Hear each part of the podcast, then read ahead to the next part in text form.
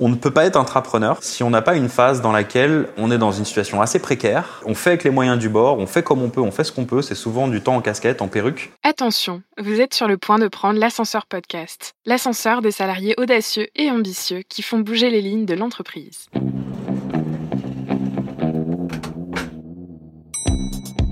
J'ai une idée, euh, et si on faisait ça On va euh, faire quelque chose qui va être utile pour le monde. Alors, waouh, c'était vraiment une expérience extraordinaire. Il faut penser aussi avoir un, un mindset ouvert pour accepter aussi de changer. On peut tout apprendre, ça c'est clair. Tu peux pas avoir mon intelligence et ma soumission en même temps. Tu sais, c'est un peu comme le truc dans Astérix, quoi. Tu veux X27, il faut le formulaire bleu. Faut avoir du culot, faut avoir de l'envie, faut avoir du courage. Ah bah on a rien sans rien. Avoir une communauté derrière soi, ça donne une force de dingue. Ils l'ont fait, pourquoi pas moi? Bonjour, c'est Candice. Aujourd'hui, je vous invite à découvrir le parcours de Raphaël Toby, cofondateur et CEO de Creatrox, une belle entreprise qui, comme l'ascenseur Corpo, vise à développer l'entrepreneuriat. Dans ce podcast, il nous raconte son parcours de jeune entrepreneur au sein de Thales, comment il a rencontré ses cofondateurs et pourquoi il a finalement quitté cette entreprise qu'il aime tant. Warning, comme dans l'épisode 3 avec Fabrice Poussière, Raphaël est un grand maître de la punchline. Ouvrez bien vos oreilles pour n'en manquer aucune. Bonjour Raphaël. Bonjour. Bienvenue. Merci. Tu as fait bon voyage jusqu'à. Noël-Ménil. Petit problème de ligue 9, mais ça va. Voilà. Euh, donc on est aujourd'hui avec euh, Raphaël Toby, euh, donc fondateur, cofondateur de Creatrox. Je sais Exact. plus si tu es CEO ou pas d'ailleurs. Oui. Ouais. Donc Oui, tu es. CEO parce que j'ai toujours toujours le débat. Il y en a certains qui sont CEO en fait, ils nous disent ah non pardon en fait c'est pas moi. Je suis bien mis en avant mais en fait non. Ah, pour le coup, Donc c'est bien toi. Euh, donc euh, moi c'est Candice Capel. Je suis ravie de t'interviewer aujourd'hui.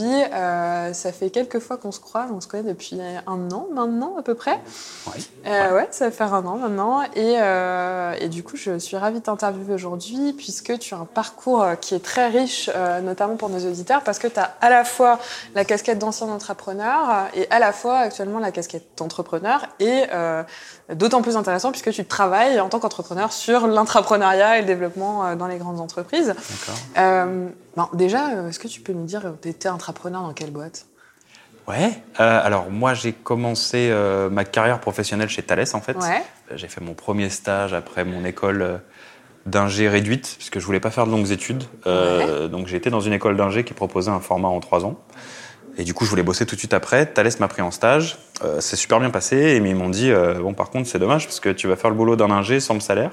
Donc ils m'ont demandé de faire une école en alternance. Ok. J'ai trouvé ça cool en fait parce que c'est eux qui me l'ont trouvé. Donc euh, j'ai pu faire une école de deux ans en, en alternance où, euh, où j'ai continué de bosser chez Thales. Donc au total, euh, si on compte mon premier stage, j'ai dû rester euh, 11 ans peut-être chez Thales.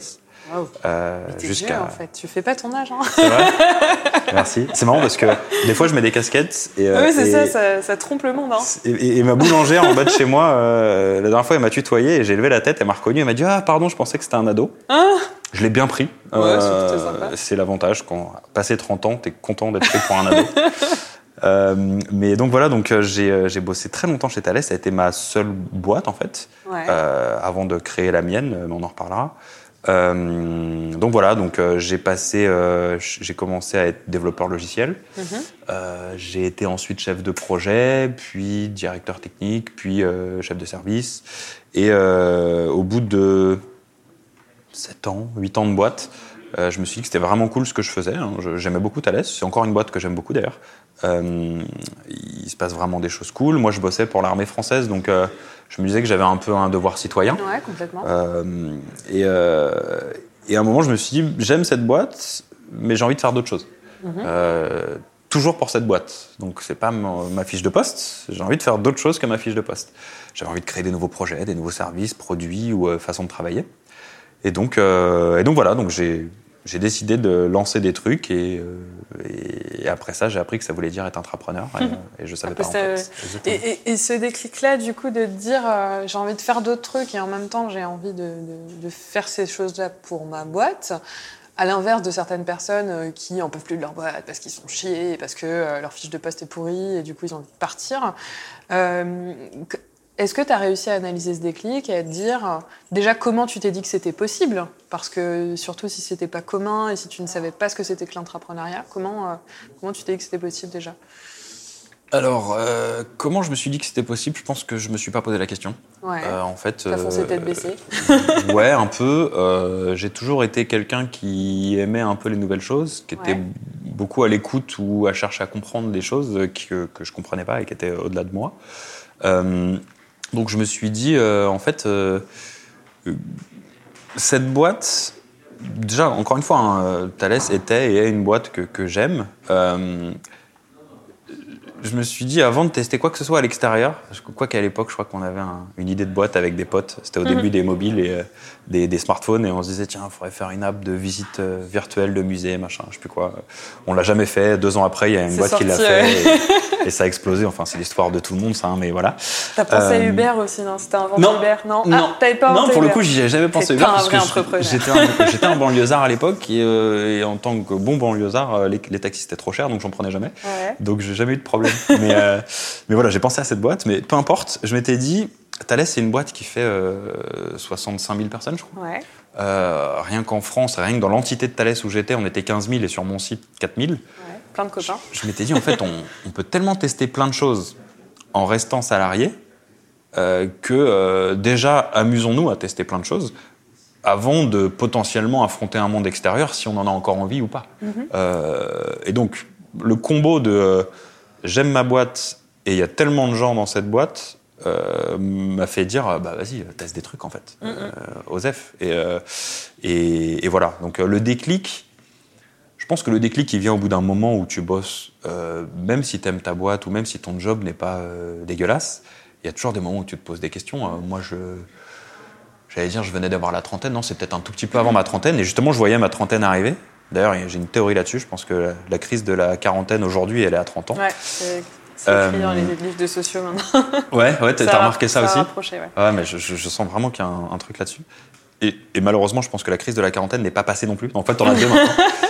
Et, euh, et, et voilà, j'avais envie de faire ce- cette introspection, de me dire, euh, vas-y, euh, fais des trucs déjà là, où t'es, quoi. Et, et je pense que le déclic, ça a été de... Si je mens, je mens, ça n'a pas été le seul truc. Sur un de mes projets à l'époque, j'ai rencontré quelqu'un d'a- d'assez formidable qui, qui s'appelle Régis. Euh, et euh, Régis, euh, je sais pas, plutôt senior, proche de la retraite, mais qui avait une façon complètement différente d'accompagner les projets en, en- en- en- les projets critiques. Et j'étais sur un projet critique. Et du coup, il, il nous amenait des méthodes, des façons de réfléchir. Il, il m'a coaché sur le MBTI, je connaissais pas. Il m'a coaché sur le le- l'énéagramme, qui a beaucoup changé de choses dans ma vie aussi, qui est une autre façon d'évaluer son profil psychologique. Et il m'a apporté tellement de choses que, euh, que j'ai fini par déj avec lui. Je lui ai dit, Régis, bon, c'est gé- c'est génial ce que tu fais avec nous sur le projet, mais moi j'ai envie de faire d'autres choses, qu'est-ce que t'en penses?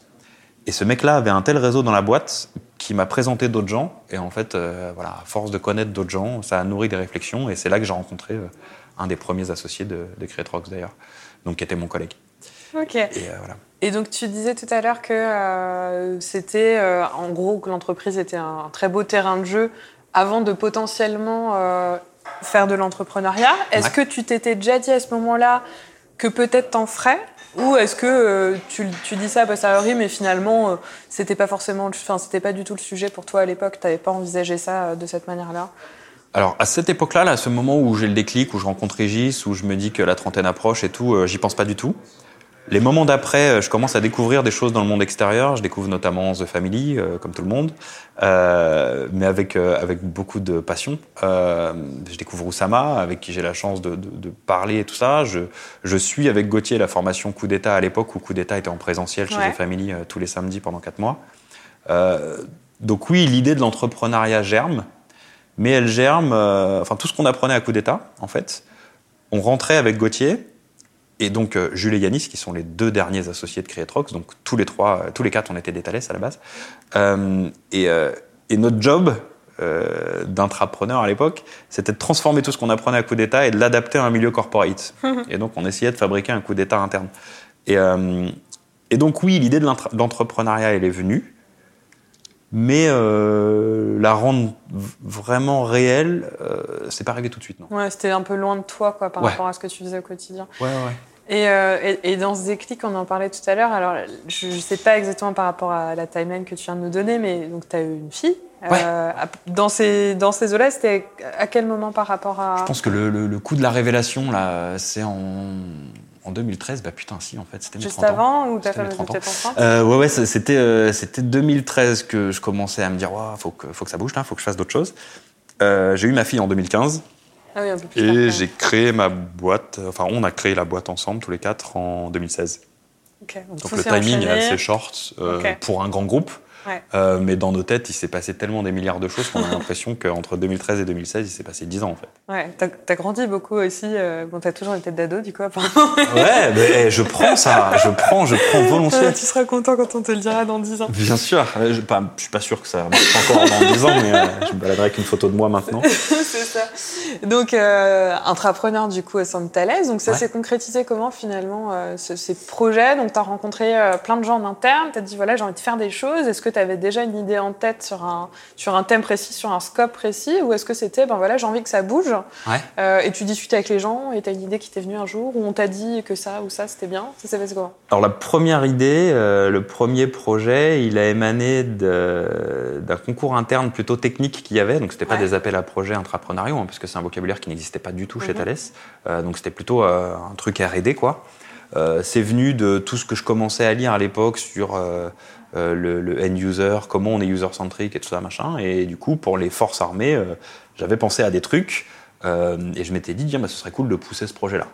Et comme c'était à l'époque où je m'intéressais à comment on fait des pitchs, comment font les startups et tout ça, bah, je suis arrivé dans ce concours, j'ai passé plein de barrières dans ce concours parce que je faisais des choses radicalement différentes de tous ceux qui répondaient à ces concours-là. Et donc, on m'a donné un budget pour le faire. Voilà, je peux pas parler précisément de ce projet-là, mais en Secret gros, euh, voilà, c'est un projet qui était lié à l'armée.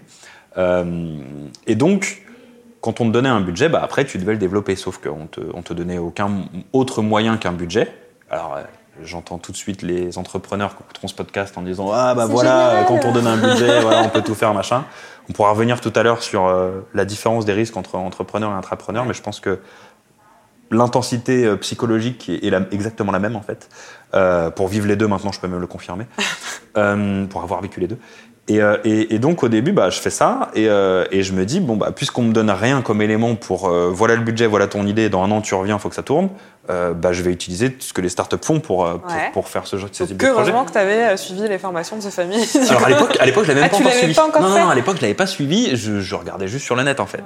Et euh, évidemment, c'est la première fois que tu le fais. Tu te dis bah c'est bon, je vais le masteriser. Et en fait, tu te plantes complètement. Tu te plantes en plus parce que euh, bah, t'as pas de ressources. On te donne un budget, donc c'est bien gentil. Euh, on croit que dans une grande entreprise, si on te donne un budget, t'as les bonhommes. Mais en fait, non, parce que les seul, bonhommes ils sont occupés. Bah, j'étais tout seul à le porter. Ouais. Donc là, je me suis rendu compte d'un vrai truc et qu'on porte aujourd'hui chez Creatrox, c'est l'importance de l'équipe. Donc j'ai eu des ressources euh, en temps euh, partiel euh, plein de fois. J'ai fait tant bien que mal le projet que je pouvais. Ce projet n'a pas continué. J'ose croire aujourd'hui qu'il a été repris par d'autres, ou même peut-être sans savoir que c'était ce projet-là avant, mais c'est marrant parce que j'y crois encore en fait. Euh, mon- mon bébé est encore vivant. C'est ça, ouais, c'est un peu l'attachement euh, émotionnel. Mais, euh, mais du coup, voilà, le, le- le projet a planté. Et, et de la façon dont je l'ai mené, en fait, c'était intrapreneurial. Et, euh, et très vite après ce projet, j'ai eu envie de relancer d'autres choses. Cette fois, c'était moins orienté business, c'était plus en interne. Euh, comment on espèce de comment on essaye de faire un espèce de de e-buddy quoi un, un espèce de parrain digital pour un nouvel embauché euh, comment comment on anime une communauté en interne de l'entreprise sur les nouvelles techno extérieures et comment on fait ça à travers des workshops euh, voilà Ouais. donc en fait, j'essayais de faire plein de choses sans qu'on me demande mon avis, euh, sans avoir des budgets ce coup-ci, euh, en plus de mon travail. hein, C'était des trucs de lesquels je m'investissais le midi, le soir, le week-end, en plus de mon job. Euh, donc en fait, je lançais plein de choses et puis euh, il y en a qui marchaient, marchotaient, pas du tout. Et, euh, et au bout d'un moment, voilà, à force de rencontrer des gens, bah, tu rencontres cette fameuse équipe dont on parle. Et cette fameuse équipe, tu sens que quand tu parles avec eux, quand tu fais des choses avec eux, ça va 15 fois plus vite, on se comprend sans se parler. Ça y est, en fait, t'as matché le truc. Quoi. Ça pétille. C'est ça. Ouais, c'est un peu ça. Un- tu, tu rentres le soir chez toi, tu te dis ah putain, ça fait plaisir de plus être tout seul. Sympa cela. Exactement. ça multiplie ta force. Et, euh, et avec eux, voilà, j'ai mené d'autres projets et, euh, et on en parlait avant, avant l'interview. Et le plus gros projet intrapreneurial que j'ai mené chez Thales, c'était en fait un. Ah, je reviens me chercher. Euh, c'était, je crois, un, on peut dire un, un projet de méta-intrapreneur, de méta-intrapreneuriat, puisque le but c'était de trouver des intrapreneurs comme nous, on l'avait fait tous les quatre euh, dans Thales, euh, sauf qu'on voulait pas que ce soit nous. Et donc on a créé tout un programme. C'est là qu'on a suivi coup d'État. C'est là qu'on a repris les briques de coup d'État. C'est là qu'on a suivi ce qu'on faisait dans les startup week-end et qu'on a repris des briques de startup week-end. En fait, comme, comme la fameuse phrase de Picasso, quoi. Euh, on, on, copiait des trucs, on essayait de les sublimer et, euh, et, de les adapter à l'environnement où on était. Et voilà, et c'est là qu'on a créé ce que nous on a appelé des make it up, et, euh, et ce qui nous a permis euh, de, de, voir d'autres comme nous se lancer et dont on est super fiers aujourd'hui, quoi. C'est marrant parce que finalement, si je regarde ce que tu viens de me dire, enfin, tu t'es rendu compte par l'expérience qu'il te manquait une équipe ouais. dans ton premier projet. Ouais. Ensuite, tu T'es un peu orienté sur des thématiques qui sont plutôt RH, on va dire, alors que c'était pas du tout ton scope. T'étais plutôt pas. dans le technique, ça n'avait rien à voir. Tu t'es orienté ensuite vers des thématiques RH, sûrement parce que ça t'avait aussi tenu à cœur. T'avais travaillé combien de temps sur ton projet? Un an? Ton premier ouais. projet? En full time, du coup? Non. Pas en full time En plus ah de ton travail Ah oui, bien sûr, bien sûr. Ah oui, donc ils te donnent des ressources, mais en fait, t'as même pas le temps de les exploiter, quoi. Ouais, ouais, mais il euh, y en a pour qui ça marche, ou il y en a, il euh, y en a qui ont un format mieux adapté. Euh, moi, j'étais sur un projet vachement intense en même temps, je me voyais pas le lâcher, donc non, la formule était complexe. Euh, mais ça, cette formule a donné des beaux projets, tu vois, donc je peux pas la critiquer Bien en fait. Sûr. mais c'est juste que dans les conditions où moi j'étais, ouais, je le faisais en plus de mon job. Ça, c'était compliqué. Donc ensuite, tu te mets un peu à bosser sur des formats voilà, qui sont plutôt sur RH, etc. Ouais. Et finalement, cette fameuse équipe qui t'avait manqué, tu la rencontres et là, pff, ça fait des étincelles. Et, euh, et, là, vraiment, tu travailles sur le développement, enfin, en tout cas, l'identification d'entrepreneurs au sein de ton groupe. Est-ce qu'ils appelaient déjà ça entrepreneur? Est-ce que vous, entre-temps, vous aviez... Non, vous aviez toujours pas le terme en, en tête? Alors nous aussi, on commençait à le découvrir, ouais. euh, notamment par nos recherches, notamment par des précurseurs, des précurseurs euh, en France, et notamment Sabrina Murphy, qui a, qui a fait pas mal de choses dans l'écosystème, notamment euh, Mathieu Dardaillon avec Ticket for Change, qui a, ouais. qui, a, qui a, vraiment popularisé le terme, en tout cas intrapreneurs sociaux. Euh, donc si, si, on découvrait de plus en plus le terme, c'était toujours un terme étranger pour Thales. Donc, euh, on n'a on a jamais surfé sur le thème. Ouais. Euh, on voulait pas mettre des, des nouveaux mots. Des buzzwords encore. Voilà, en fait, on s'est dit que c'est pas comme ça que ça marcherait. Au contraire, on a plutôt cherché à faire quelque chose euh, que je trouve très fort euh, quand tu es dans un corporate. Euh, je, je, suis aussi fan de rap français et, euh, et j'utilise généralement beaucoup de, de, de, lyrics que je trouve entreprenants dans le rap français. Et il y en a, il y en a un de Necfeu, du rappeur Necfeu, qui dit Je vais combattre le système en m'en servant. Et en fait, je pense que c'est la nature même de l'intrapreneur. En fait, c'est euh, on a une citation dans nos bureaux qui est un intrapreneur euh, intelligent performe, un intrapreneur malin triomphe. Et en fait, je pense qu'il faut être malin. Euh, il faut il faut utiliser le système qui est en place. Quand tu as une entreprise qui est en pleine transformation, donc euh, pour tous les auditeurs qui sont dans une grande entreprise, c'est-à-dire vous, parce que toutes les entreprises sont en transformation permanente, donc de toute façon elles ont tout un plan de transformation. Dans ce plan de transformation, il faut trouver les endroits où on peut se positionner, son projet, le fait d'être entrepreneur, prendre les mots qui sont mis dans ces endroits-là et les utiliser pour vous et, montrer que ça les sert et surtout vous gardez un terrain pour que ça vous serve à vous. Et en fait, c'est ce que nous on a fait, typiquement. Euh, nous, on voulait juste des tampons. On voulait pas du temps, on voulait pas d'argent, on voulait, juste des tampons pour valider que hey, c'est bon, on a le droit de le faire, que personne nous fasse chier en fait. Il euh, y a quand même des gens qui te font chier. Mais, euh, mais en tout cas, qu'officiellement on puisse être tranquille. Et, euh, et je pense que c'est ça, euh, c'est ça qui a fait qu'on a pu faire plein de choses. On serait arrivé avec nos grosses pancartes. On va faire un programme intrapreneurial, regardez ce que tous les autres font, euh, on va inviter machin, machin. Pour une boîte comme Thales, ça n'aurait pas marché. Est-ce que ça marcherait pour d'autres? J'en sais rien.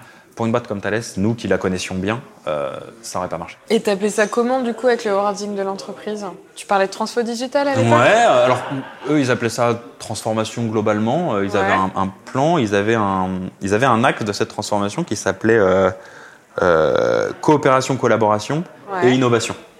Donc nous en gros on leur disait euh, bah, par la collaboration on va découvrir vos nouveaux innovateurs. Voilà. En gros, okay. euh, innovation, c'est tellement un terme bassine que de toute façon, on, on pouvait, euh, on pouvait en jouer, on pouvait l'utiliser. Donc c'est comme ça qu'on les appelait en gros, les innovateurs de demain. Quoi. Et ça, c'était full time, c'était encore à côté de votre. Non, non, non, tout ça c'était à côté. non, non, non, je ne dormais pas. Ouais, ouais, non, c'était une difficulté. Alors, je vais être très clair. Euh, pour le coup, c'est un truc assez, tranché qu'on a. On est d'accord ou on n'est pas d'accord. Euh, mais pour nous, chez Creatrox maintenant, on parlera tout à l'heure, mais euh, on ne peut pas être intrapreneur, selon nous, si on n'a pas une phase dans laquelle on est dans une situation assez précaire, euh, on fait avec les moyens du bord, on fait comme on peut, on fait ce qu'on peut, c'est souvent du temps en casquette, en perruque. Il faut que cette phase soit courte, parce que sinon, effectivement, elle t'épuise. On n'a pas encore bien défini euh, la période, de 2 à 6 mois, je sais pas, nous on a tenu 2 ans, mais je pense pas qu'on ait des bons exemples. Et une fois ça, tu peux intégrer un programme intrapreneurial, tu peux euh, te faire coacher à l'extérieur, tu peux machin, mais si t'as pas appris à nager dans le système avec la contrainte d'avoir un autre job et de lier toi-même les relations sans qu'on te les mette dans la bouche, bah le jour où tu fais le programme intrapreneurial et que t'en sors, parce que fatalement un programme intrapreneurial t'en sors, quand on te remet dans la piscine, tu sais nager en fait. Et, euh, et, et, et, et dans d'autres entreprises que je vois, dans certains entrepreneurs que je vois accompagnés juste sur euh, j'ai une idée, ah ok l'idée est intéressante parce qu'un un comité technique a décidé que l'idée était core business, viens on t'incube, on te coach, les coachings sont excellents, aucun commentaire. Et une fois que tu as fini tes six mois, tu retournes dans la boîte, tu trouves la business unit à qui te raccrocher et vas-y. Mhm. En fait, ces gens-là, et je, les, je les plains pas en fait, ces gens-là, ils sont un peu perdus. Parce qu'ils ont, ils connaissent sur le bout des doigts, pour les, pour les, les, les plus adaptés malins, euh, les méthodologies de start-up. Par contre, des méthodologies de start-up, ça marche pas comme ça dans un grand groupe. Bien sûr. Donc, euh, en fait, euh, le grand groupe, pour moi, c'est le nouvel Eldorado du meilleur écosystème pour faire des startups. Je m'explique. Ouais. Euh, dans un grand groupe, il y a énormément de métiers, il y a énormément de compétences, il y a énormément de clients, il y a énormément de, de fonctions support. Parce qu'on n'en parle pas, mais quand tu es dans une startup, euh, euh, on en parlait tout à l'heure, euh, faire des logiciels de facturation, tu passes je sais pas combien de temps à t'en occuper. Si tu, peux, euh, si tu peux avoir un prestat interne qui le fait pour toi, c'est quand même vachement mieux.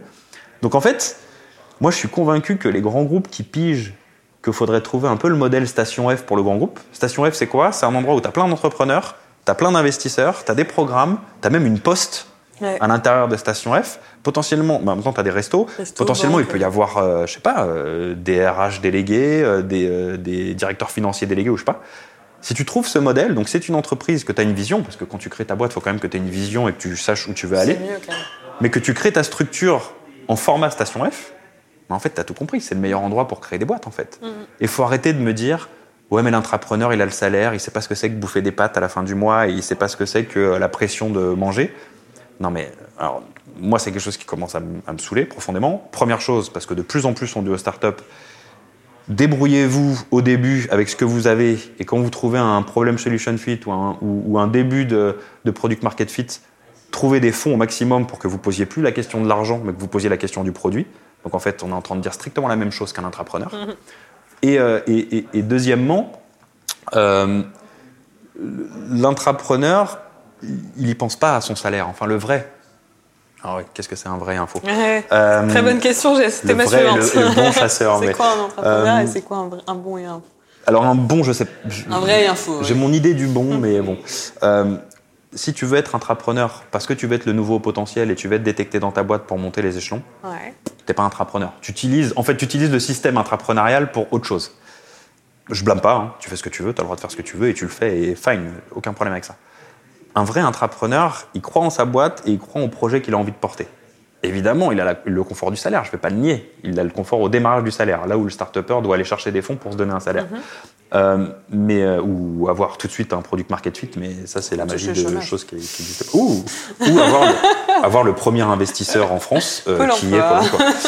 Euh, et c'est génial pour ça d'ailleurs, Pôle emploi. Euh, du moment que t'en profites pas. Mais...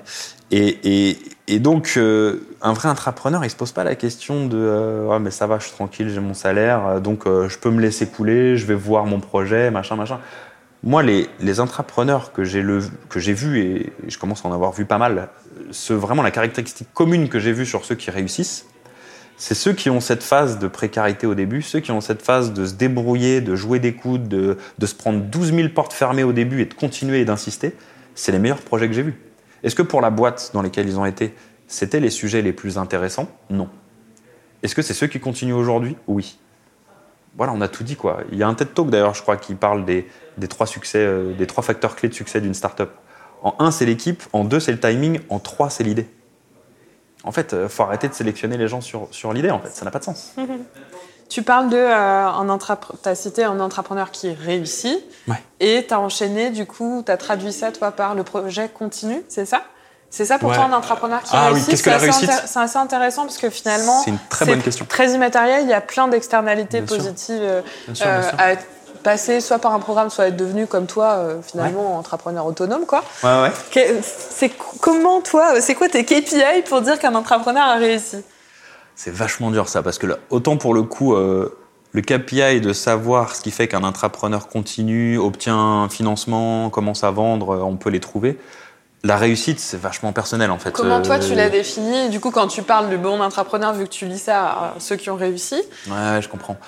Euh, je pense qu'un intrapreneur qui réussit, c'est soit parce que son projet apporte une rentabilité à l'entreprise ou, euh, ou devient un axe stratégique de l'entreprise euh, auquel elle n'avait pas pensé forcément avant. C'est aussi un entrepreneur dont le projet échoue, mais le fait qu'il ait joué en écosystème, qu'il soit débattu, qu'il ait trouvé des gens dans la boîte, qu'il ait cherché à créer cet écosystème-là pour lui, et ben ça fait que derrière, il va avoir un job. Soit il revient dans le même et ça lui plaît, mais il aura vachement des compétences étendues. Soit il va changer parce que en fait, euh, tout cet écosystème va lui créer euh, des passerelles vraiment ouf. J'ai un exemple qui me, que je trouve génial. Dans une boîte, un entrepreneur qu'on a accompagné, euh, il se trouve que le projet a, a fait une spin-off, et du coup ça aussi on peut en parler sur les sorties de réussite. Euh, lui a dit, moi je veux pas aller en spin-off, je veux rester salarié. ouais. Par contre, comme il, avait appris, on l'avait aidé à apprendre à naviguer politiquement dans la boîte, il avait accès au, au DG de sa boîte. Il est revenu dans la boîte, il a dit voilà, moi j'ai Monsieur le DG, euh, enfin du coup il se tutoyait. Euh, euh, voilà, j'ai pas, j'ai pas, euh, je continue pas avec la, la, start-up interne dehors. Moi j'ai envie de continuer d'être en interne, de travailler. Par contre, j'ai plus envie de faire ce job-là. Qu'est-ce que vous me proposez? Le mec était N-12 hein, du, du DG, hein, donc ce que beaucoup de gens se disent inaccessible. Qu'est-ce qu'a fait le DG Il lui a répondu dans la minute faut que tu rencontres tout mon codir. Et il a envoyé un mail individuel à chaque membre du codir vous m'appelez ce gars. il a reçu pendant une semaine 4, 5, 6 calls à chaque fois. Et dans les calls, les gens lui disaient c'est pas forcément tes compétences CV ou ce que tu savais faire dans la boîte qui nous intéresse. Ce qui nous intéresse, c'est l'aventure que tu as eue avec ce projet entrepreneurial parce que tu as une capacité d'adaptation, de changement, de compréhension du milieu. Nous, c'est ça qu'on cherche chez les collaborateurs en fait. Donc pour moi, un intrapreneur qui réussit, c'est soit parce que son projet réussit, soit parce que sa sortie de projet réussit. Et réussit, ça veut dire il se réinvente dans la boîte comme il aimerait être à nouveau dans la boîte. Ou alors, il sort de la boîte euh, parce qu'il y a une spin-off, et je trouve qu'une spin-off dans, la, dans, le- dans laquelle le corporate initial investit, je trouve que c'est une belle réussite aussi. Pour Bien moi, sûr. ça fait partie de l'entrepreneuriat.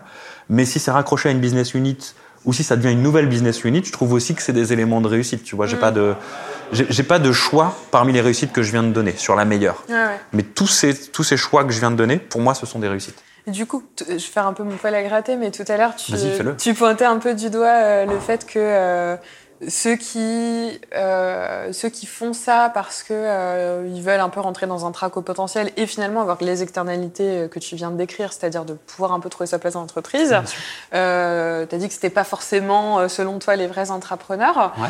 Du coup, pour autant, c'est ce qui peut arriver. Donc, en fait, il faut le faire de manière désintéressée pour son projet. Et Clairement. Enfin, les plus beaux entrepreneurs, c'est ceux qui font ça, en fait, pas à titre personnel. Là, on C'était un peu ça là, que on va sortir de- deux secondes de l'intrapreneuriat, mais je pense que les plus belles choses qui t'arrivent dans ta vie, c'est quand tu le fais avec des intérêts, en fait. Et, euh, et, et- et quand tu fais quelque chose parce que tu y crois, parce que tu es passionné, parce que tu es intéressé. Alors, passionné, j'ai pas envie de- Je retire le mot parce qu'il va falloir expliquer la passion, et, pareil, concept qui commence à me saouler aussi. mais euh, euh, quand quand il y a un truc qui t'intéresse, qui te donne envie, et, que tu le fais, enfin, en mode. Euh, tu cherches pas une rétribution. Enfin, tu, le fais parce que tu penses que ça a un sens, mais en fait, il t'arrive des trucs ouf dans ta vie. Euh, alors que quand tu cherches quelque chose parce que tu cherches la rétribution, des fois ça marche, hein, mais généralement tu t'attires des trucs un peu. euh, Est-ce que le mec dont je viens de parler, qui a réintégré un nouveau poste, il est dans la liste des hauts potentiels de la boîte? Non. Est-ce que c'est ce qu'il voulait? Non. Non, il est juste revenu en disant j'avais des compétences que j'aime, je veux rester dans la technique, j'ai acquis des nouvelles compétences, j'ai envie de continuer de les utiliser, je me vois pas faire autrement. Est-ce que vous pouvez me proposer un job comme ça Le fait qu'il ait envoyé un mail au DG pour le faire, ça veut pas dire que, euh, que euh, ça y est, c'est clash par le DG. Ça veut juste dire qu'il a appris comment on utilise un système, et en l'occurrence le système corporate. Voilà, c'est tout. Donc euh, il y aura toujours des jaloux. Euh, autre phrase de Kerry James, un autre rappeur, je crois, qui dit, qui dit que en gros euh, les jaloux, enfin les, les gens seront toujours jaloux de ton succès, mais ouais, il y aura toujours des gens qui diront ah bah voilà, il a fait ça pour se faire voir. Moi, je crois pas. Euh, tu sais si les gens veulent se faire voir dès le début. Mm. Lui, non.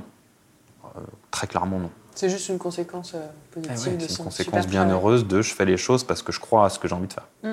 Alors c'est intéressant, euh, on, va, on va pivoter du coup un peu la conversation. Ouais, je t'en prie, ouais, si je m'étends sur plein de trucs, non, non, faut pas que du tu tout, me c'est recentres la, un peu. c'est la hein, suite logique. euh, la suite Oui, alors désolé, chers auditeurs, on c'est un podcast de 3h30. Non, pas du tout. Non, non. on- Je dis en pivote, c'est la partie. On va, on va enfin parler un peu de, de ta transition, etc.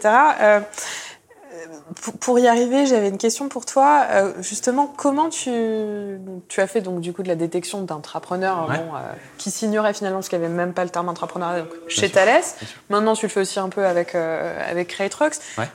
Comment on fait pour détecter un entrepreneur qui ne sait pas ce que c'est que l'entrepreneuriat? Parce que c'est une des problématiques qu'on a nous. Donc euh, comme ça, si tu peux nous donner la solution clé en main. Non, je.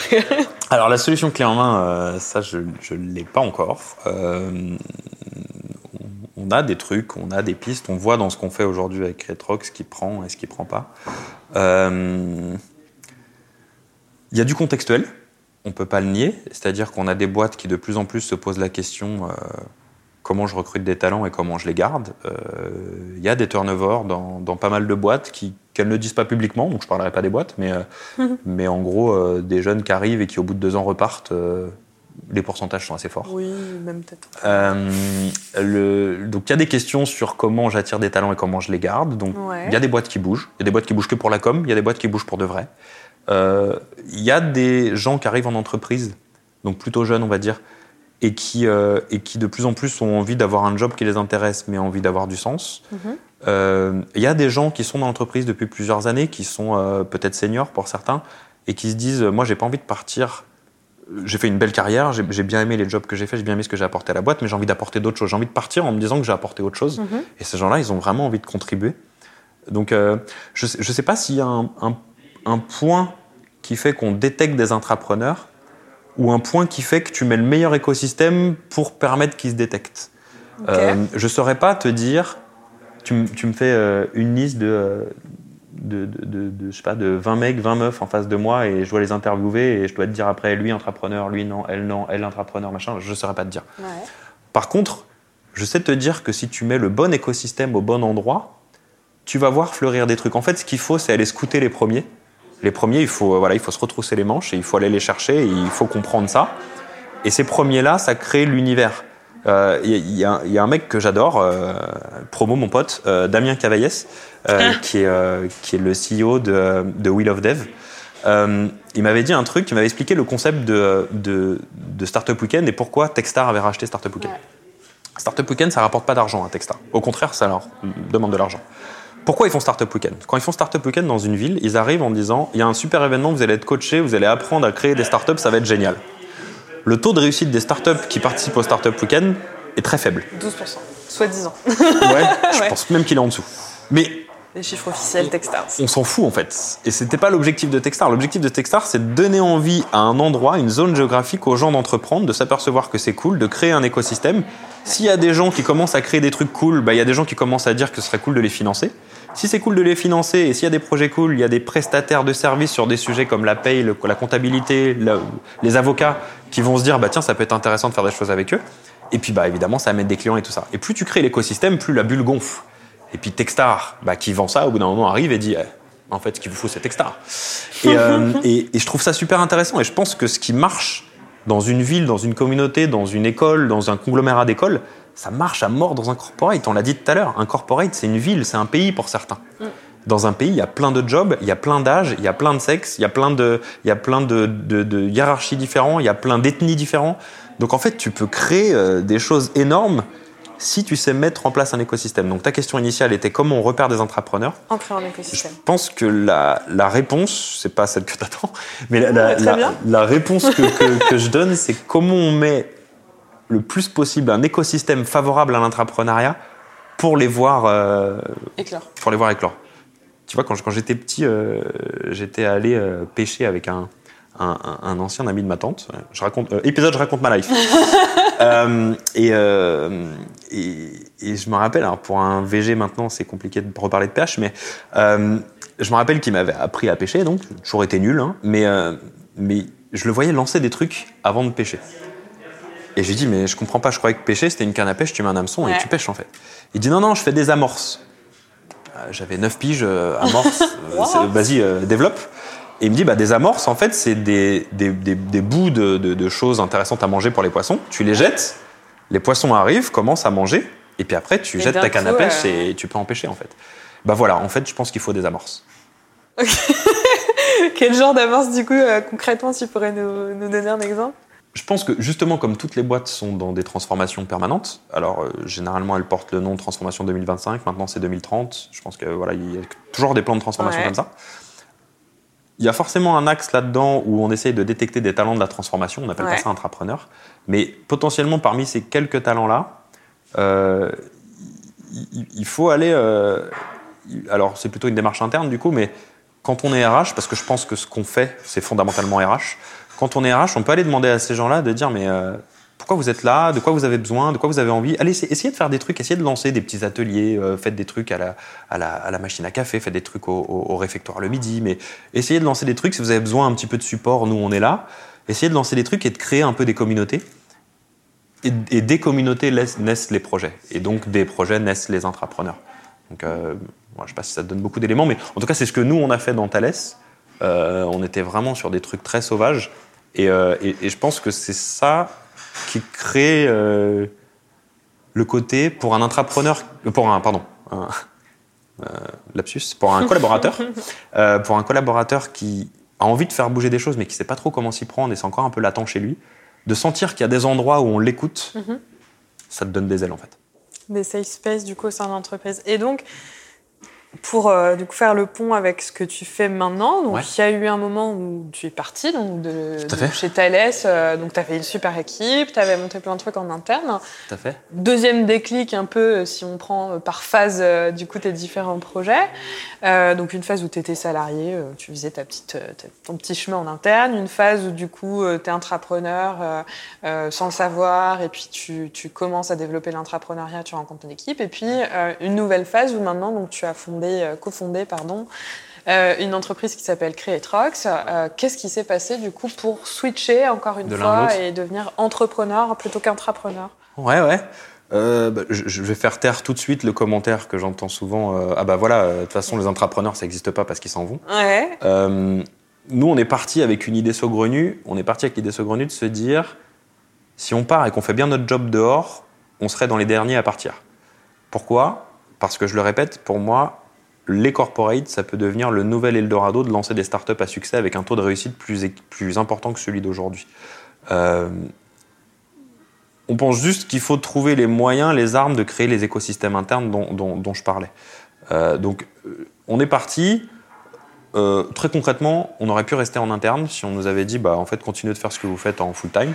Pour plein de raisons, bonnes ou mauvaises, j'ai pas spécialement envie d'en discuter là, mais, mais pour plein de raisons, c'était pas possible. Et, et je répète, il y en avait quand même des bonnes. Euh, donc, on a décidé de partir dehors pour le faire. Euh, comment se fait la balance? Effectivement, tu te poses la question, tu te dis putain, je crois à mort à l'entrepreneuriat alors que je crée une boîte à côté, qu'est-ce que ça veut dire, machin Mais en fait, tu te dis que de l'extérieur, tu peux apprendre des choses et, euh, tu peux les insuffler dedans. Et d'ailleurs, on pense que non seulement le corporate est le nouvel Eldorado de lancement de start-up, mais un corporate, il pourra plus être fermé sur lui-même. Il va être obligé aussi beaucoup de s'ouvrir vers l'extérieur. Je crois pas du tout à la fin du salariat, euh, donc je suis pas en mode euh, les freelances vont tout remporter. Je pense que les freelances vont énormément grossir, Mm. mais je pense que toute boîte a besoin d'un nombre li- limité mais, mais important de salariés. Par contre, je pense qu'effectivement, les entreprises à plusieurs dizaines de milliers ou centaines de milliers de collaborateurs, c'est fini. Euh, enfin, ça va finir. Mais il y a toujours besoin de ces salariés, il y a besoin des freelances, il y a besoin des startups qui resteront dehors euh, ou qui partiront de la- de- du corporate pour aller dehors. Mais en fait, il y a besoin de cet écosystème interne, externe et, qui fait que ça se parle ensemble. Et il y a même besoin de choses qui est très compliqué à faire avouer aux entreprises ou à donner envie aux entreprises aujourd'hui. Je pense qu'il va y avoir des pactes entre des entreprises qui n'ont rien à voir. Euh, je sais pas, euh, je te donne un exemple, mais euh, pourquoi pas, euh, pourquoi pas un Vinci et un BMS qui est une boîte médicale, tu vois Il y a des mariages qui vont se faire parce qu'aujourd'hui on voit que les seuls mariages que les entreprises font, c'est par faiblesse devant les Gafa, quoi. Quand tu vois, un, je crois que c'est Monoprix non qui s'est maqué avec Google ou euh, ou je sais plus quelle autre boîte qui s'est maqué avec Amazon. En fait, euh, ils comprennent qu'il faut faire des partenaires, mais ils se font complètement serrer euh, parce que en fait, c'est Google ou Amazon qui décident et qui disent euh, tiens toi, on va faire un partenaire. Oui, monsieur. Et je pense que les boîtes vont, vont aller vers ce modèle de partenariat et tout ça. Donc, excuse-moi, je m'égare, mais donc pour revenir à ta, à ta question initiale, c'est quoi le déclic? Mon déclic et notre déclic à tous les quatre, ça a été de se dire comment on va pouvoir favoriser l'intrapreneuriat de dehors en apprenant ce qui se passe dans les autres boîtes. Ouais. Parce que mine de rien, on était des bébés Thalès. Euh, et des bébés Thalès, euh, tous, hein, c'était notre. Alors, euh, non, Jules et Yanis ont fait d'autres boîtes avant. Mais Gauthier et moi, on est des produits et des enfants de Thalès. Donc, il fallait qu'on découvre d'autres choses, il fallait qu'on découvre d'autres boîtes, il fallait qu'on prouve des concepts. Parce que ce qu'on avait prouvé à Thalès n'était pas forcément vrai ailleurs. Donc, en sortant, on allait prouver que dans d'autres boîtes qu'on accompagne aujourd'hui, ou qu'on a vues, ou, des gens, d'autres entrepreneurs à qui on a parlé, en fait, on validait des choses. Les métiers changent, les, les, les, les, les- les business changent, mais en fait, les, besoins et les volontés des collaborateurs restent les mêmes. En fait. Et c'est ça qu'on a eu besoin de valider dehors. Et t'as validé toutes ces, toutes ces choses-là, toutes ces hypothèses que t'avais Il en reste encore à- plein, il en reste encore plein à valider, mais, mais ouais, on a validé un premier truc, c'est que, euh, c'est que ce qui compte avant toute chose, c'est le contexte. Et, euh, et, et le contexte d'aujourd'hui, j'aime pas spécialement par- parler de génération Y, Z. euh, putain, si je réécoute ce podcast, je vais entendre pas mal de euh. fois que euh, j'aime pas des trucs. Il y a plein de trucs. de- même pour plus tard, il y a des trucs que j'aime. hein. Mais c'est bien, Euh, c'est que t'aimes bah, bien le rap, t'aimes bien la boulangerie. Voilà, euh. J'aime excessivement ma fille, euh, donc du coup ça, ça remplace. Mais donc en tout cas, j'aime pas ce concept de génération, non pas parce que j'y crois pas. euh, Qu'on dise qu'il y a des digital natives, euh, bah, parlons de ma fille. Ma fille, elle a 4 ans. euh, quand je lui donne un téléphone, euh, je- alors même avant, quand elle avait 2 ans, elle utilisait un téléphone de façon tellement euh, tellement simple que effectivement tu, tu, tu sens que les objets qu'on a aujourd'hui sont beaucoup plus faciles à utiliser dans le digital et donc euh, voilà quand tu as commencé à vivre avec euh, tu, tu, as ça dans le sang. Ça je vais pas le nier. Par contre c'est pas lié à la génération uniquement. Je pense que c'est un contexte qui fait qu'aujourd'hui on a des gens qui se posent plein de questions à plein d'âges différents. On a des on a des, des, rébellions, heureusement, qui arrivent euh, sur l'égalité homme-femme, euh, sur, euh, sur la diversité, sur, plein de questions humaines et civiques qui font que il y a un changement qui s'opère. Ce changement, il s'opère forcément dans les boîtes, puisqu'on on l'a dit tout à l'heure, une boîte, c'est une ville ou un, ou un village ou, un pays. Donc en fait, il, il se passe quelque chose là qui fait que tu peux valider ces concepts-là parce que les gens aujourd'hui ont une identité, sont fiers de leur identité et viennent dans l'entreprise avec cette identité. Et ils disent à l'entreprise, maintenant, faut, faire- faut faire avec mon identité. Et c'est plus l'entreprise qui dit, voilà l'identité que je te donne quand tu viens chez moi et que tu prends ton matricule. Donc en fait, ces gens-là, c'est les mêmes dans toutes les boîtes. Donc tu valides les concepts. Un à un, et plus t'en valides, plus t'en as d'autres que t'as envie de valider. Donc c'est pour ça, c'est jamais fini, c'est never end up comme, process, mais c'est cool. Et, et du coup, ouais, on en valide, et on en voit plein d'autres à valider, et on continue de franchir les marches. Ok, donc Creatrix, du coup, finalement, c'est quoi Concrètement, si tu devais expliquer ça simplement à Ouais. nos auditeurs? Euh, Creatrox, euh, c'est euh, c'est une entreprise qui permet de, de créer chez les corporates ce que nous on appelle l'entreprise plateforme, Mhm. donc le fameux euh, écosystème interne qui permet de produire des startups. Donc c'est ça qu'on fait, c'est ça qu'on aime faire. Aujourd'hui, on le fait, l'a fait beaucoup à travers des services, et notamment des services type événementiel. Et, et aujourd'hui, on le fait à travers une application numérique euh, qui s'appelle Makers et, et qui permet de créer ses premières communautés, ses associations et, et de créer euh, ce fameux début d'écosystème qui est que quand on est manager, on a peut-être envie de participer à l'innovation sans en être le porteur de projet. Mhm. Quand on est porteur de projet, on a envie de trouver des gens pour nous aider. Et quand on est un collaborateur euh, dans l'entreprise, on n'a peut-être pas envie de porter un projet, on n'est pas manager, mais on a envie de participer de temps en temps au projet des autres. Et on pense que c'est ça le- la clé. Ok, donc l'appli, très concrètement, ça, euh, t'as tout le monde qui va dessus et Ouais. euh, tu peux dire si t'as envie de participer à une innovation, c'est un, un peu comme une plateforme d'idées. euh, En gros, ça ressemble à un Tinder, très concrètement. C'est une app only, euh, parce que ce qu'on a détecté, c'est que les collaborateurs, on a accompagné en direct plus de 1000 entrepreneurs, enfin de, de plus de 1000 collaborateurs entrepreneurs ou intrapreneurs. Tous, on leur a dit, Ah, on va faire un truc. On avait commencé avec une plateforme sur, sur ordinateur, d'ailleurs, enfin une, une web app. Et ils nous disaient, mais enfin, nous, euh, déjà dans la boîte, certains n'ont pas d'ordinateur. Mhm. Ceux qui ont des ordinateurs, quand on est dessus à notre bureau, en fait, on bosse. On va pas sur ces trucs-là. Les moments où on refait le monde entre nous, c'est euh, soit tout seul dans les transports, soit à la pause déj, à la pause café, euh, à, à la pause club. Ouais. Et ces moments-là, on est avec des collègues et on a envie de refaire la boîte. Et dans ce moment-là, on n'a qu'un truc dans notre poche, c'est notre mobile. Donc c'est pour ça qu'on est Mm. resté vachement centré mobile. C'est une app où, où tu vas pouvoir voir en vidéo des pitchs des projets, des gens qui ont envie de lancer des trucs et qui cherchent une équipe. Tu vas pouvoir voir des profils de la boîte qui se caractérisent selon soit des compétences, soit des centres d'intérêt euh, et, et une petite description type tweet euh, qui dit qui ils sont. Et puis voilà, tu swipes, tu crées des matchs et ces matchs-là, au lieu de te générer une rencontre, Enfin, en l'occurrence, ça te génère une rencontre, mais, mais euh, le but, c'est de générer un, un dialogue qui est euh, pourquoi tu as kiffé mon projet et pourquoi moi j'ai kiffé ton profil? Et en fait, qu'est-ce qu'on peut faire ensemble, qu'est-ce qu'on peut construire ensemble? Et dans cette app, euh, il y a soit des collaborateurs qui veulent aider, soit des collaborateurs qui veulent pousser des projets, soit des collaborateurs qui sont des managers et potentiellement sponsors. En fait. Et avec tout type du coup de, de collaboration possible. Hyper intéressant. Donc cette boîte-là, elle a 4 ans? Creatrox, ça. Non, ans. Creatrox, c'est donc 4 octobre 2016. Donc ça a 2 Pas mal. ans et demi, 2 ans et quelques mois. Et, euh, et l'app, par contre, l'app est assez récente, elle a 6 mois à peu près. Ok. Et ça, euh, si on revient sur le, sur le déclic, on me disait, toi, t'es parti. Donc, euh, bon. euh, Alors, t'as dit tous les quatre, on a voulu fonder la boîte, mais petite précision, donc il y en a un qui est encore chez Thales. Tout à fait. Qui est encore celle-là qui bosse avec vous. donc Tout c'est à fait. Il exceptionnel. il est associé, il nous aide, il nous aide quand il peut. euh, en fait, et il, peut beaucoup de choses parce qu'il est assez, il est assez énorme. Euh, et il a, il a aujourd'hui un projet entrepreneurial chez Thales dans lequel il est, il est à mort dédié. Donc, il nous donne des coups de main, mais, mais, mais son, son vrai focus, c'est ce projet entrepreneurial. Pourquoi c'est hyper important pour nous? Bah, Parce que d'avoir un membre de l'équipe qui est toujours entrepreneur, ça Ah ouais, lui donne encore plus de feedback et encore plus de notions. Et surtout qu'il est assez avancé dans le process. Il a une grosse équipe, il relève des fonds en interne, ils ont, ils ont un produit qui commence vraiment à séduire le marché. Donc euh, on est vraiment dans un truc qui grossit.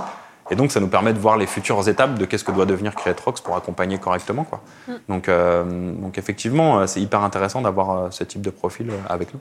Et, et tu disais que tu étais sorti pour voir finalement ce qu'il y avait ailleurs et peut-être amener des choses chez Thales. Est-ce que tu bosses encore avec Thales du coup? Ouais. Avec Trucks Ouais, ouais, on, fait encore des trucs avec eux. Là, on va encore faire peut-être des trucs avec eux en, en- en province. Euh, je suis assez proche euh, du directeur de la Digital Factory de Thales, qui est à WeWork à, à Lafayette. Euh, Olivier, c'est quelqu'un que j'aime beaucoup, qui m'a beaucoup aidé au début. J'en ai pas assez parlé, j'en ai parlé via Régis, mais le côté avoir des mentors, c'est vraiment un truc cool dans les boîtes et tu peux en trouver des vraiment, vraiment très bons. Donc Olivier, euh, Olivier Flous, euh, c'est vraiment quelqu'un pour qui j'ai énormément de respect et ce qu'il fait dans sa factory, euh, c'est vraiment top. Euh, je bosse pas directement avec lui, mais, mais, mais on se donne souvent des conseils. Donc ouais, Thales, Thales a été client, peut redevenir client. Voilà, je suis parti en très bon terme avec Thales. Thales, c'est encore une fois une boîte que, que je trouve très intéressante, qui est complètement en train de se réinventer aussi et, et qui fait des trucs vraiment, vraiment très cool. Alors, tu as une chance exceptionnelle, parce qu'avec euh, souvent les entrepreneurs, quand ils quittent leur boîte, ils, ils rêvent et qu'on fait de la prestation de service pour les boîtes, on rêve un peu de retourner chez ses anciens employeurs. Moi, c'est mon cas, c'est le cas de Mélie aussi. Ouais. Et euh, bah, j'espère que ça se, ça se produira. Écoute, ça- c'est hyper enrichissant. Est-ce que tu as d'autres choses à nous partager sur euh, ta vision de l'écosystème entrepreneurial aujourd'hui Est-ce qu'il manque encore quelque chose Euh, Est-ce qu'il y a des, des- des partenariats à faire entre des, des structures accompagnantes Est-ce qu'il y a des offres qui, selon toi, peuvent être complémentaires? Qu'est-ce que, là, même si tu devais t'adresser au-delà des entrepreneurs, mais les personnes comme, comme toi et nous, finalement, euh, qui travaillons sur, euh, sur cette thématique-là, qu'est-ce qui reste à faire? Comment on peut faire bouger les choses pour que, pour que ça avance et que ça s'implémente plus rapidement que prévu, entre guillemets? Ouais, je comprends. Je pense que le, pas est à faire des deux côtés. Euh, Il y a un pas qui est à faire du côté de cet écosystème interne qui se développe. Et moi, je suis super content qu'il se développe. En fait, je suis super content qu'il y ait de plus en plus d'acteurs dans la place euh, qui proposent soit de la prestation, qui proposent des plateformes, qui proposent des apps, qui proposent des, des trucs. Quand c'est pas, enfin, quand je sens que c'est vraiment pas pensé gadget et que c'est vraiment pensé euh, comment on structure ça et on accélère ça. Donc, je suis vraiment content que l'écosystème grossisse. Donc, il y a, certainement des choses c'est toujours difficile parce qu'on on veut toujours aussi euh, réussir notre entreprise. Donc les partenariats, euh, les, premiers, les premières étapes, tu te poses des questions. Est-ce qu'on est partenaire? Est-ce qu'on est concurrent? Est-ce que Mhm. machin? Est-ce que des fois on sera partenaire? Est-ce que des fois on sera concurrent? Ouais, il y a plein de trucs comme ça. Je ne sais pas répondre à toutes les questions, mais c'est toujours intéressant de regarder avec le maximum de bienveillance possible ce que font les autres et de- et d'essayer de, comprendre comment on peut euh, faire des trucs qui crantent ensemble. Moi, je pense qu'il- que Creatrox euh, vive longtemps, pas longtemps, s'arrête. euh, whatever en fait je pense que cet écosystème il faut qu'il continue il faut que ça il faut que ça bouge et il faut que ça il faut que ça perce et c'est le pas de cet écosystème de d'apprendre de ce que les autres font d'aller encore plus loin dans les boîtes et d'essayer d'aider encore plus ses collaborateurs qui veulent essayer de faire de nouvelles choses mais aussi d'essayer de continuer de former les comex de continuer de former des codires et tout ça Euh, Je sais que, que, Lyon, par exemple, Lyon Exécutive euh, fait vraiment des trucs. Ils accompagnent des entrepreneurs d'une part, mais, mais, ils accompagnent aussi euh, certains dirigeants. Et, et, et, je trouve ça vachement intéressant parce qu'il faut prendre le problème dans tous les sens. C'est-à-dire qu'on peut plus continuer d'opposer les managers, euh, les gens qui, font, qui sont très dans l'exécution et puis les créatifs. En fait, il faut tous qu'ils se mettent face à face et qu'ils se regardent. Donc c'est important pour cet écosystème externe de, de, de s'occuper de chacun des, chacun des rôles, en fait. Et puis il y a un pas à faire de l'interne ces collaborateurs qui viennent avec leur identité maintenant, ces collaborateurs qui viennent avec une envie de sens, il eh ben, faut faire attention de ne pas se laisser aller dans l'inertie d'un grand groupe. Quand on est un énorme groupe multinational de plusieurs centaines ou dizaines de milliers de collaborateurs, c'est très facile de rentrer dans une routine et dans, et dans une inertie. Et je ne peux pas leur reprocher. Quand tu es un paquebot, bah, tu vas à ta vitesse de paquebot en fait. Mais par contre, euh, voilà, faut jamais oublier qu'il y a des chaloupes sur les paquebots et, de temps en temps, faut les prendre, faut aller ramer un peu, faut voir à côté. Et si tout le monde pousse du même côté, bah, le paquebot, il dévie, quoi. Il évite l'iceberg aussi. Euh, donc, euh, donc voilà, c'est important que les collaborateurs se disent aussi que faut pas juste attendre qu'il y ait la bonne personne de dehors qui vienne les accompagner. Faut faire des choses, en fait. Faut, voilà, faut juste faire des choses. Faut agir. Faut, faut, on l'a dit tout à l'heure, faut essayer de, de faire les choses avec le minimum d'intérêt possible, de le faire parce qu'on y croit.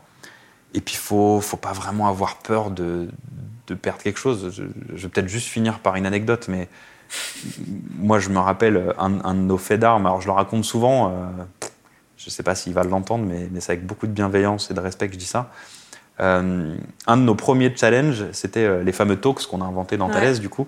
C'était de permettre d'avoir une plateforme où on pouvait les voir en replay pour ceux qui ne venaient pas en live. Donc euh, heureusement, Jules et Yanis savaient dev, donc euh, un jour, elle était faite la plateforme de, replay. Par contre, il fallait aller voir la DSI interne pour euh, la faire héberger. quoi. Et, et, donc, on n'avait pas de contact à la DSI et tout ça.